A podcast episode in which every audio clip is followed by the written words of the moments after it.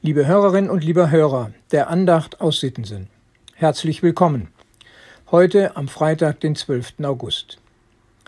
Bevor ich die Losung und den Lehrtext lese, möchte ich auf den Zusammenhang hinweisen.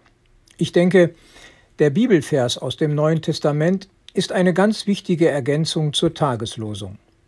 In Psalm 146, Vers 7 heißt es, Der Herr schafft Recht den Unterdrückten, den Hungrigen gibt er Brot.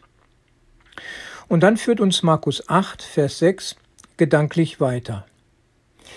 Jesus nahm die sieben Brote und dankte, brach sie und gab sie seinen Jüngern, dass sie sie austeilten. Und sie teilten sie unter das Volk aus.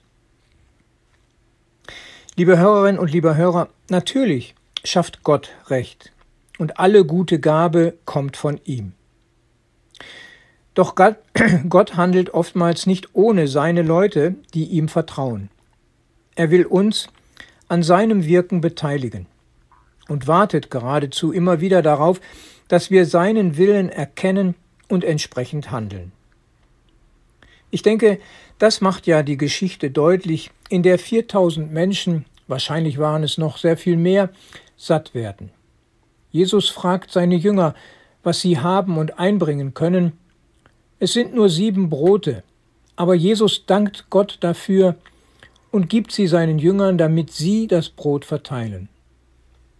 Das Wunder, dass es reicht, ja am Ende sogar noch was übrig ist, das Wunder vollbringt Gott. Aber die Jünger teilen aus, teilen das aus, was Jesus gesegnet hat. Wie oft kommt es wohl vor, dass wir nicht teilen bzw. nicht weitergeben, was wir haben, weil wir denken, ach, es reicht sowieso nicht. Und das ist ja nur ein Tropfen auf dem heißen Stein.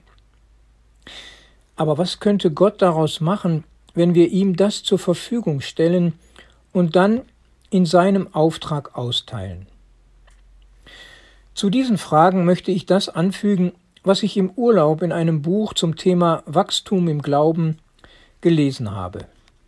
Es macht mich sehr nachdenklich und ich möchte es als Impuls einfach mal Ihnen mit auf den Weg geben. Ich zitiere Viele Menschen meinen, dass sie Gott später im Himmel mit ein paar Fragen konfrontieren können.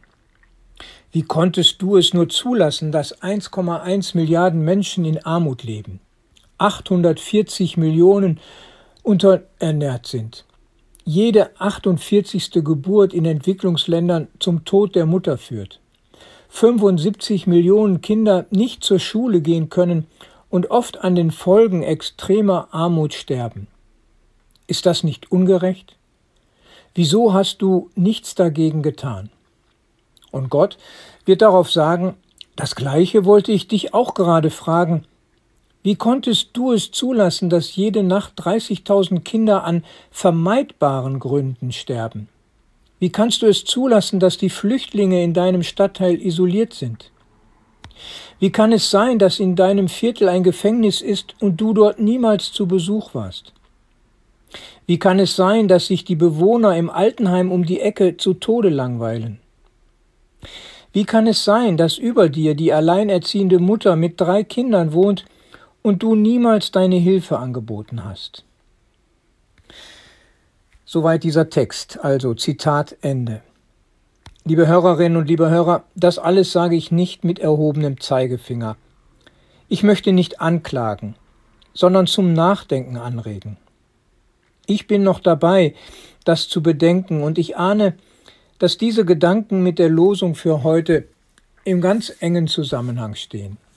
Der Herr schafft Recht und gibt den Hungrigen Brot. Und die Jünger teilen es unter den Menschen aus. Herzlich grüßt Sie, Ihr Pastor Ralf Schöll.